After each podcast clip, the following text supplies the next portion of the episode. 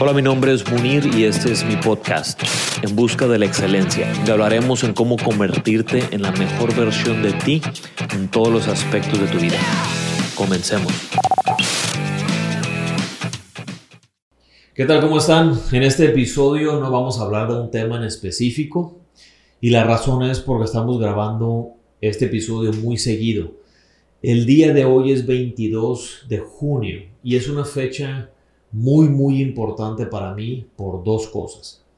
Una es, es la fecha en la que yo decidí eh, renunciar a la empresa en la que yo trabajaba. Si han visto los podcasts anteriores, les platiqué cuando estuve viviendo en Estados Unidos y trabajando para, para Avery Dennison. Eh, no es la fecha en la que renuncié exactamente, pero es la fecha en la que tomé la decisión de hacerlo. Y ahorita les voy a platicar por qué.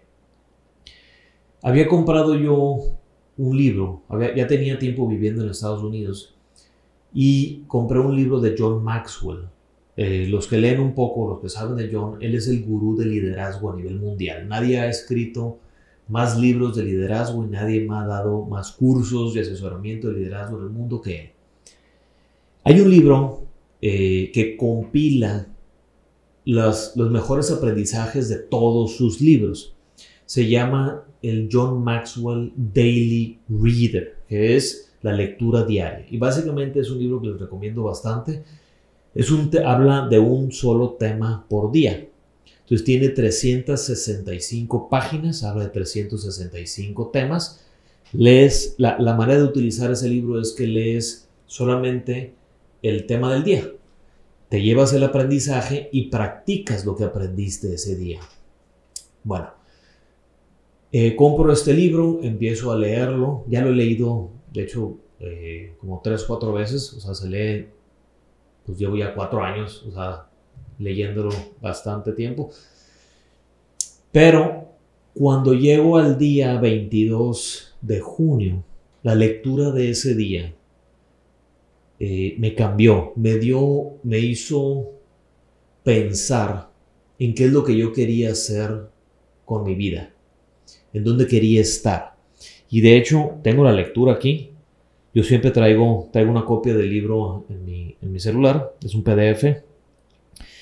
Y quiero leérselo. Está en inglés, entonces lo voy a traducir en español. Si me equivoco un poquito, pues es porque la traducción no la hago tan rápida, ¿no? El título de ese día, de junio 22, dice, no pierdas tus canicas. Entonces dice, mi amigo Dwight Bain me envió una historia que escuchó de un operador de radio, que había escuchado a un caballero ya de, pasada edad dándole consejos a un, a un joven. Y decía, es una pena que tengas que estar tan lejos de tu casa y tan lejos de tu familia tanto tiempo, le dijo al joven. Déjame eh, te comento qué es lo que me ha ayudado a mí para mantener una buena perspectiva sobre mis prioridades. Verás, un día, dice, me senté y hice un poquito de aritmética. La persona promedio vive 75 años. Ahora, si multiplicas 75 veces por las 52 semanas que tiene cada año, te da un resultado de 3.900 semanas, lo que es el número de sábados o de fines de semana que una persona promedio tiene en su vida. A mí me tomó, le dice el Señor, hasta que yo tenía 55 años para pensar sobre esto en detalle.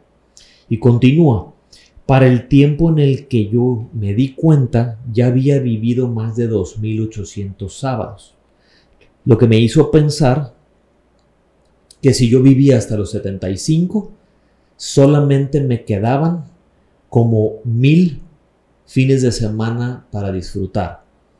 Entonces él continúa explicándole que compró mil canicas y los puso en un contenedor eh, de plástico transparente y lo puso en el área donde a él le gustaba más trabajar en su casa. Cada fin de semana, le dijo, yo agarraba una canica y la tiraba a la basura. Entonces muchas veces este, viendo cómo las canicas iban disminuyendo, me enfocaba más en las cosas que realmente importaban para mí en la vida. Y no hay nada más como ver cómo el tiempo en esta tierra se te va acabando para que empieces a acomodar tus prioridades de manera correcta. Entonces el, caballero le, le, dice y termina diciendo, o sea, termina diciéndole, ahora, déjame, te digo una última cosa antes de que, de que me vaya y lleve a mi esposa, a mi hermosa esposa a desayunar.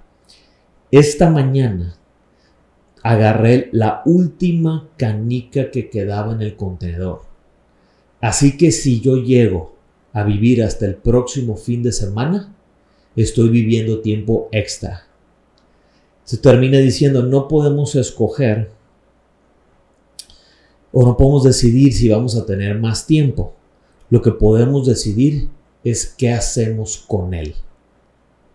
Termina con la frase, sé intencional con tu tiempo. Cuando yo leo esto, me puse a pensar, llevo más de 5 años, 6 años fuera de México. Estoy este, lejos de mis amigos, lejos de mi familia, lejos de, todas las personas que a final de cuentas eh, me hacían feliz. El vivir en Estados Unidos, la cultura es un poquito muy diferente. Entonces, cuando yo veo o cuando yo leo esta, esta página, este, me hace pensar qué es lo que yo quería para el futuro de mi vida. Y en ese momento que termino de leer la página, dije, ¿sabes qué? Ya, o sea, yo no quiero pasar el resto de mi vida en Estados Unidos donde la cultura y los amigos y la gente es muy fría, no es el tipo de vida que yo quería tener. Nada más para que se den una idea. Mi mejor amigo allá en Estados Unidos, yo lo veía cada dos semanas. O sea, no es como aquí que, eh, güey, ¿qué pedo? ¿Qué estás haciendo? Ah, nada, no estás haciendo nada, calle. Y aunque no estés haciendo nada, tienes la confianza de ir con tu amigo a, a, no estar haciendo nada, literal, sentar de la banqueta o estar en el sillón o viendo la tele o lo que sea, chingate unas cervezas, X. Allá yo veía a mi mejor amigo cada dos semanas y cuando platicábamos era de que, oye, güey, ¿qué estás haciendo? Ah, pues eh, te veo en tal restaurante. Íbamos, nos tomábamos una o dos cervezas, platicábamos una hora y luego me decía, ah, güey, este, me dio mucho gusto verte, te veo, te veo después. Y ya, o sea, las relaciones son muy, muy frías. Entonces, yo sabía perfectamente que eso era algo que no quería yo en mi vida. Entonces decido renunciar. Todavía trabajé más tiempo, o sea, fui, fui preparándome seis meses, arreglando todo, avisé con tiempo a la empresa y, meses después fue que me regreso a México a emprender y sucede la historia que, les platiqué en los, podcasts anteriores. Entonces, esa fecha, el día de hoy, de hace varios años, 22 de junio, este, fue cuando decido yo renunciar a la empresa en la que trabajaba y convertirme en emprendedor para poder tener la, la calidad de vida que yo quería tener cerca de mi familia y de mis amigos. Después de que inicio la empresa de seguridad privada, años atrás eh, había platicado ya con el que es ahora mi socio en, La Mazatleca, que es uno de los restaurantes de los cuales eh, Rafael y yo somos dueños, habíamos platicado de siempre de, hacer un bar o tener un, restaurante, de hacer algo juntos, un negocio. Cuando tenía yo, estaba trabajando en, en crecer la empresa de seguridad privada y él era socio de otro restaurante aquí local en Mazatlán. Entonces, uno de mis proyectos o, de los que, sí, otro de los proyectos en los que yo estaba trabajando era traerme a México uno de los primeros box o eh, gimnasios de CrossFit. Me había certificado yo como entrenador de CrossFit, tenía la, la certificación de L1 y mucho de mi dinero lo iba a invertir para traerme el primer gimnasio para acá. Entonces, este, platicando con Rafael, pues años atrás, oye, hay que hacer algo, hay que hacer esto justo un fin de semana antes de yo hacer la inversión para comprar todos los equipos. Ya, ya había tenido pláticas yo con la empresa de Rogue, no sé si conozcan la empresa que, que hace barras y pesas y todo lo que se utiliza ahorita para, para, los eventos de CrossFit. Este, la fábrica está en Ohio. Entonces, había tenido negociaciones con ellos para comprar e importar los equipos, todo eso. Y yo iba, yo tenía que transferir el dinero un lunes. Bueno, pues el viernes me encuentro a mi primo hermano y socio, Rafael, en un restaurante aquí en Mazatlán. Nos estábamos echando una cervecita, platicando, oye, ¿qué estás haciendo? Esto y el otro. Y resulta que me dice, ¿sabes qué? Me salí del restaurante en el que estoy como socio. Decidí este, separarme eh, por cuestiones personales. No estoy de acuerdo con cómo están haciendo las cosas. Y, y ya no estoy ahí. ¿Qué te parece si hacemos algo? Bueno, dije, ok, la verdad no lo había tomado yo mucho en cuenta. Dije, a lo mejor no está, estábamos en, ya eran las 12 de la noche y ya teníamos unas cervezas encima. Y dije, a lo mejor no lo está diciendo en serio. Y para ponerlo yo a prueba, le dije, ok, te veo mañana sábado a las 7 de la mañana en la oficina de la, de la empresa de seguridad. Pues dicho y hecho, 7 de la mañana, muy puntual, se presenta Rafa y dije, ah, cabrón, pues a lo mejor sí va en serio. Trabajamos de las 7 de la mañana hasta las 7 de la tarde, 12 horas, creando el plan de negocios, investigando, haciendo la corrida financiera, entonces poniendo los números, generando este, solamente los números, literal. No vimos nada de marketing, nada del plan de negocios, de lo que uno, o sea, normalmente te enseñan en las escuelas a hacer un plan completo, no escribir todas las partes del plan. Lo único que trabajamos ese día fueron los puros números. Y literal, en sábado estuvimos hablando, hacer cotizaciones, o sea, hablando por teléfono empresas que todavía estaban abiertas antes de la una de la tarde, cotizando los equipos, todo lo que se iba a necesitar de inicio para darnos una idea de cuánto dinero íbamos a necesitar para abrir el, el, el negocio. En ese entonces no sabíamos qué iba a ser, si era un restaurante, un bar o qué. Entonces trabajamos de 7 a 7. Este, y ya salimos en la tarde y le dije, ¿sabes qué? Pues bueno, ¿ok? Noté yo el interés que él tenía. Le vuelvo a decir, ok, te veo mañana domingo a las 7 de la mañana otra vez aquí en la oficina. Porque el lunes yo tenía que tomar una decisión si, si dejaba todo lo que había ya hecho para el gimnasio de CrossFit o si me ponía a trabajar y hacía el proyecto con él. Entonces, esto les estoy hablando que fue en septiembre del 2013.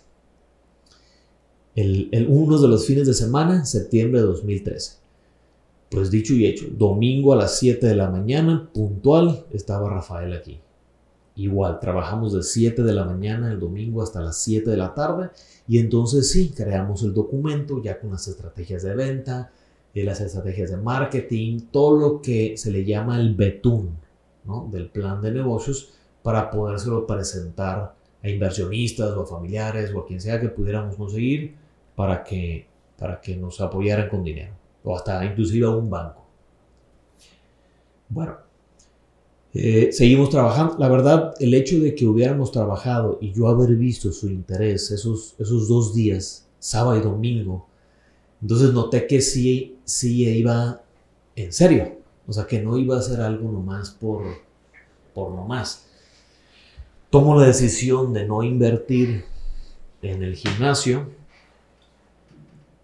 y empezamos a trabajar, literal, a buscar terrenos, a buscar eh, un lugar en donde poner el negocio.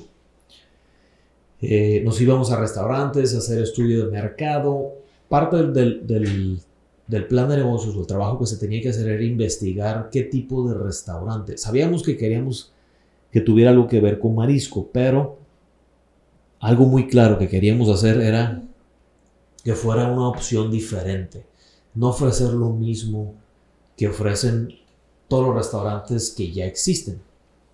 Entonces, este, estuvimos haciendo eh, eh, estudios de mercado Literal, los hicimos nosotros mismos, íbamos, hacíamos las encuestas, estuvimos horas analizando los flujos en avenidas, la cantidad de personas que entraban a los restaurantes, lo que consumían, por qué iban a esos lugares, les hacíamos las encuestas, preguntábamos qué era lo que preferían. Y con, con toda esa investigación resultó que lo que Mazatlán necesitaba en ese momento no era otro bar o otro antro, sino un restaurante familiar que compitiera con lo que es los arcos. En ese entonces Mazatlán no tenía muchos restaurantes de marisco con aire acondicionado frente a la playa. La mayoría de las marisquerías en Mazatlán son restaurantes abiertos porque es lo que uno eh, quiere ofrecerle al turista. Viene a la playa, quieres estar frente al mar, ver la brisa, la vista, el atardecer.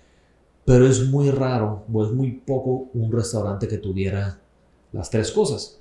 En una avenida principal, eh, con estacionamiento propio, grande, que estuviera frente a la playa, que tuviera aire acondicionado.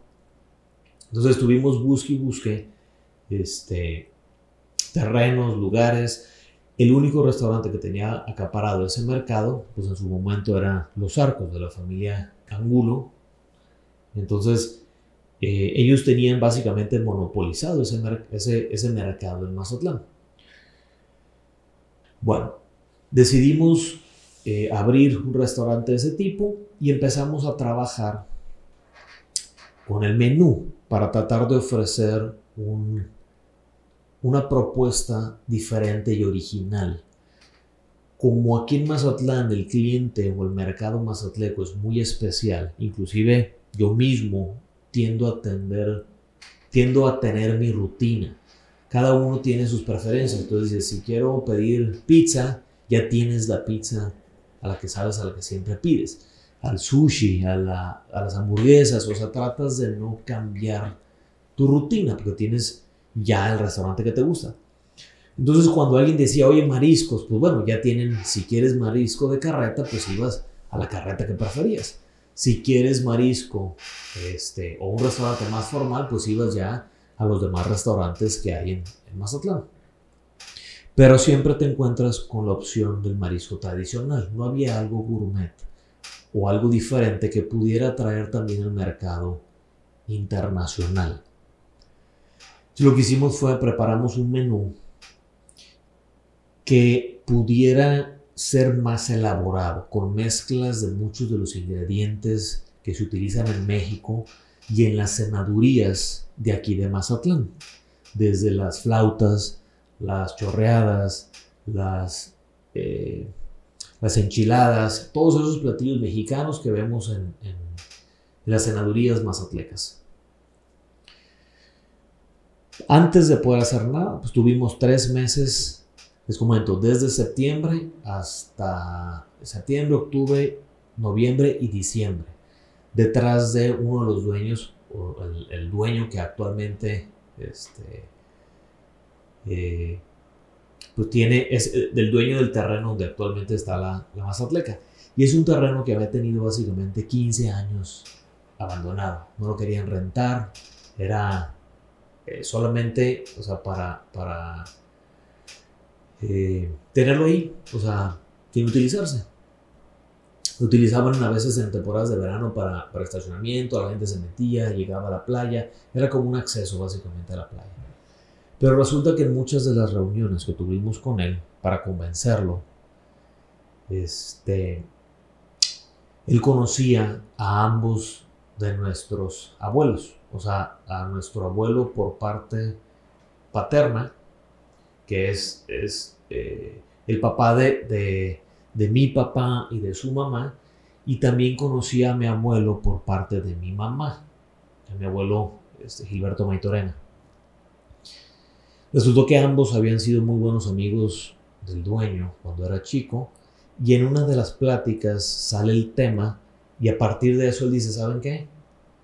Ok, no, no había querido rentárselo a nadie, pero debido a la relación familiar que hay y a la confianza, los voy a apoyar y les voy a, rentar el terreno.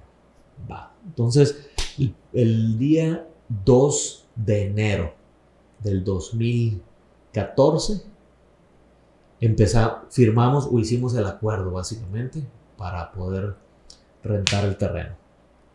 Seguimos trabajando, ya teníamos casi todo el plan de trabajo, lo único que no teníamos era el dinero, no sabíamos cómo lo íbamos a hacer, pero nosotros íbamos con todo.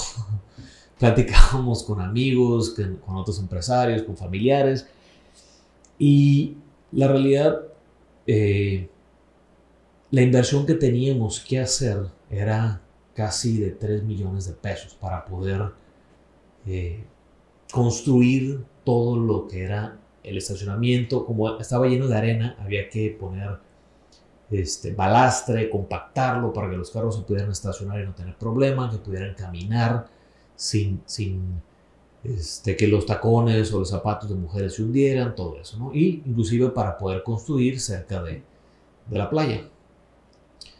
Bueno, estábamos tan apasionados con el proyecto que lo único que necesitamos fue eso, literal. Platicábamos del proyecto con tanta pasión y lo vendimos de tal manera que las personas a las cuales se los platicamos se involucraron, o sea, les llamó tanto la atención que nos apoyaron, literal, o sea, se convirtieron en inversionistas del proyecto, no como socios, pero dijeron, ¿saben qué? Está muy chingón el proyecto, queremos apoyarlos, y la manera en la que, o sea, la pasión que tienen básicamente los convenció de ser parte del proyecto. Si ustedes me preguntan cuánto fue lo que realmente nosotros invertimos de nuestro dinero, se reirían. Y este es otro ejemplo de cómo puede utilizarse el apalancamiento para, para arrancar negocios.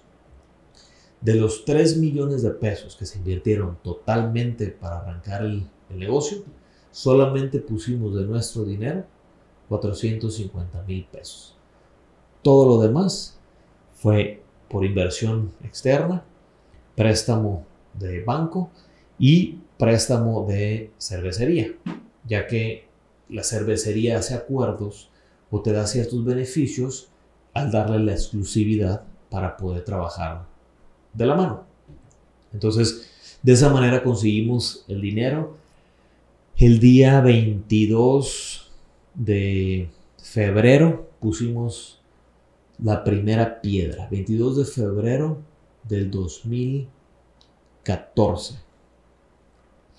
Arrancamos con la construcción. De hecho, si se meten a la página de Facebook de la Mazatleca y entran a la, a la galería de fotos, pueden darle hacia atrás y van a ver una foto mía y de Rafael, mi socio, donde estamos poniendo la primera piedra con una retroexcavadora. Este, inclusive pueden ver la fecha ahí de cuando se subió esa foto. Empieza la construcción, empezamos a, conseguir el equipo, a hacer todo el trabajo. Y un día, cuando estábamos ya casi listos, faltaban unas semanas para abrir.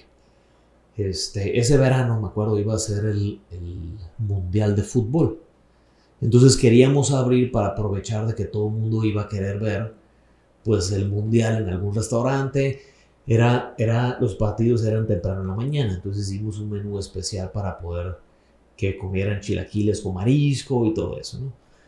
Este, días antes empezamos a hacer las pruebas de, del menú. Teníamos un menú como de 150 platillos. Invitamos a un grupo de amigos.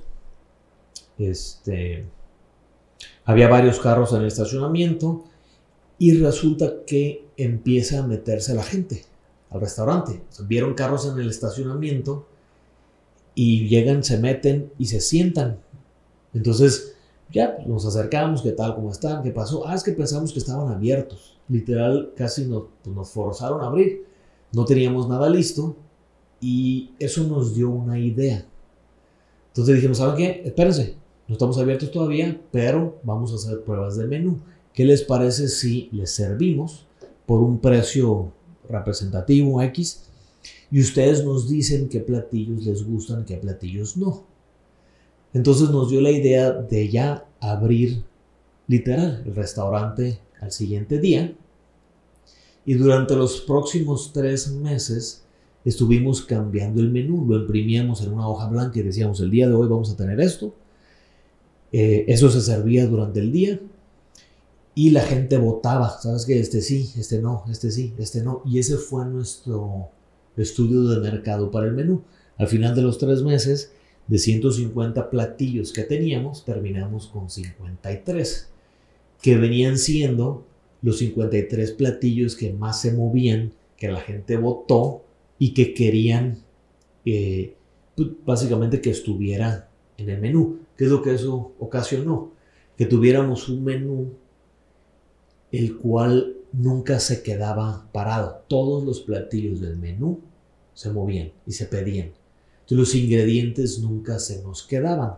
Empezamos a crear un sistema en el cual pedíamos el, producto fresco todos los días en la mañana y ese producto, no importa qué fuera, el tomate, la verdura, la proteína, el camarón, el pescado, salía mínimo en cuatro platillos. Y eso hacía que nunca se, nos quedara. Entonces siempre había verdura fresca, proteína fresca, o sea, siempre era del día. Eh, trabajamos mucho en la sistematización de la cocina. Yo como ingeniero industrial básicamente me adentré y me quedé en la parte de estandarizaciones de los procesos. Porque básicamente un restaurante trabaja como una fábrica. Tú recibes materia prima, la procesas y la vendes de la mano de un servicio. Entonces así es como eh, determinamos qué menú se iba a quedar en el restaurante. Algo bien importante es que siempre desde el inicio, desde el primer día, siempre hemos trabajado en base a tres prioridades. Bueno, cuatro de hecho. La primera, seguridad. La seguridad primero de nuestros empleados. Nunca haríamos nada que arriesgara la seguridad del empleado.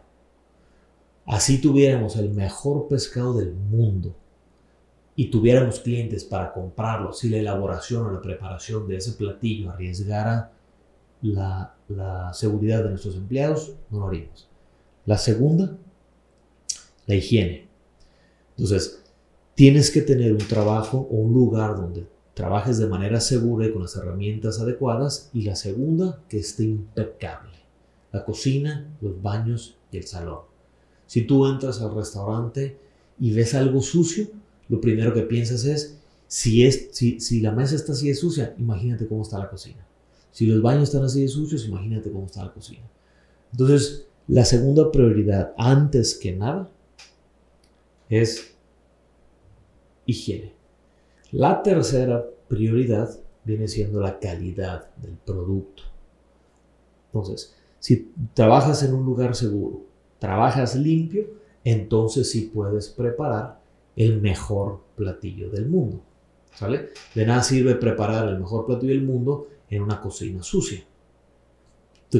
o sea, tienes el riesgo de, eh, de infectar a alguien, de hacer lo que se enferme, este, o de correr el riesgo de accidentarte. Y hasta el último, la última de las prioridades y la cuarta, viene siendo la productividad. ¿Sale? Entonces, eso es algo con lo que esas tres prioridades son las que utilizan nuestros empleados siempre para tomar cada una de las decisiones dentro de esa empresa. No importa si tú tienes la capacidad de sacar mil tostadas por minuto, si las vas a sacar mal montadas, mal cocidas o, o crudas lo que sea, si no lo vas a hacer de manera limpia, si vas a tener un cochinero o si lo vas a hacer, pero corres el riesgo de cortarte o lastimarte, de nada sirve que puedas sacar las mil por minuto. Siempre tiene que ser al revés. Bueno, esas tres prioridades y el hecho de que hubiéramos hecho un estudio de mercado o que hayan sido los clientes los que querían, los que hayan decidido qué platillos eh, querían en el menú, ha sido el éxito, el éxito básicamente del restaurante. Y otra cosa, y es algo que, que, muy pocas veces he comentado o le he dicho a mi socio. Es bien importante que cuando emprenden un negocio tengan al socio correcto.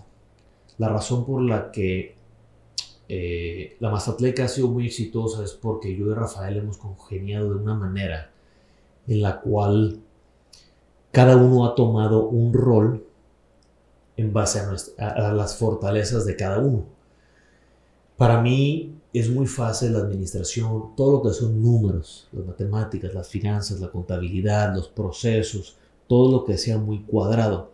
Y a él se le da mucho las relaciones, las, la venta, el comercio. Entonces él se dedicó básicamente a lo que era la parte comercial de la empresa y yo me dediqué a la parte operativa y administrativa. Y esa mancuerna o la manera en que trabajábamos eh, de esa manera, no nos estorbábamos uno al otro, simplemente yo hacía fuerte las debilidades de él y él hacía fuerte mis debilidades. Ahorita pueden preguntarle a cualquiera de nuestros proveedores y yo no he conocido a una persona tan buena para negociar como lo que es Rafael, mi socio. Incluso si yo tengo algo que negociar en cualquiera de mis otros negocios, lo invito a él para que él negocie. Es tan rudo que realmente conseguimos lo que sea. Mucho de lo que logramos cuando íbamos arrancando la Mazatleca es por lo que él pudo conseguir con las negociaciones que él hacía y realmente se asombrarían. O sea, los, los proveedores venían conmigo a decirme, güey, es que no puedo negociar con él. No mames, es muy duro, no suelta. Bueno, pues ustedes saben. o sea, él está encargado de eso, arréglense con él. Oh, cabrón, es que quiere, quiere esto y no poder. Ni modo. Y a final de cuentas terminaban dándole lo que querían. Obteníamos básicamente lo que queríamos conseguir del proveedor. Este, y eso ha sido una clave muy importante. Trabajar con, con buenas prioridades, ¿sí? con valores, hacer las cosas bien y siempre pensando en lo mejor para tu cliente, no para ti. Nosotros nunca pensamos en cómo hacer dinero para nosotros, sino siempre ofrecerle el mejor producto y el mejor servicio para, para nuestros clientes.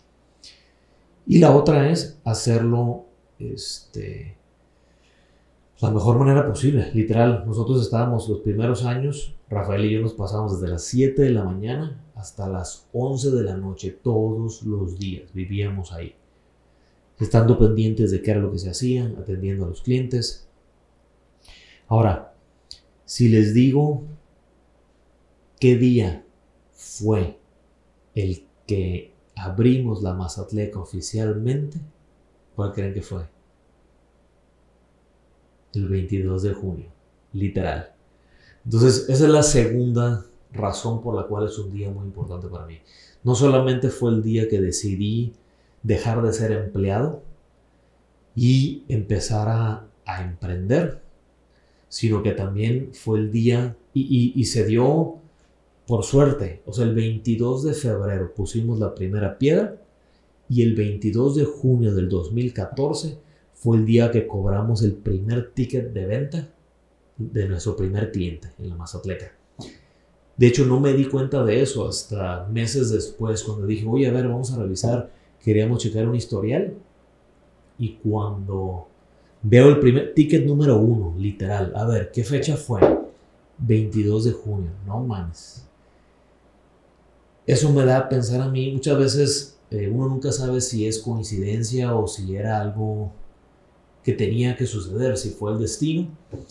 Este, pero hoy, 22 de junio de 2020, quería hablarles específicamente de ese tema porque es algo, es una fecha, como les comenté, muy, muy importante para mí. Eh, y no quería dejar pasar este día. Por cierto, al ser 22 de junio, el día de hoy cumplimos exactamente seis años. Es el aniversario número 6 del restaurante La Mazatleca, este, que abrió sus puertas. Hecho, entonces quería compartir esta historia con ustedes. Cualquier duda que tengan, este, como les he comentado anteriormente, si esto les sirvió, compartan el podcast con alguien que crea que puede aprender de esto. Todo el contenido es gratuito, todo lo que pueda yo compartir con ustedes en base a mis aprendizajes o experiencias es totalmente gratuito. Nada más les pido que lo compartan con alguien y me regalen una calificación en cualquiera de las plataformas que ustedes utilicen para eh, escuchar el podcast o ya sea que si es en, YouTube, hagan un comentario aquí. Este, si tienen dudas o preguntas, pueden hacerlo a través de, de las redes, ya sea Facebook o Instagram. ¿vale? Muchísimas gracias. Bye.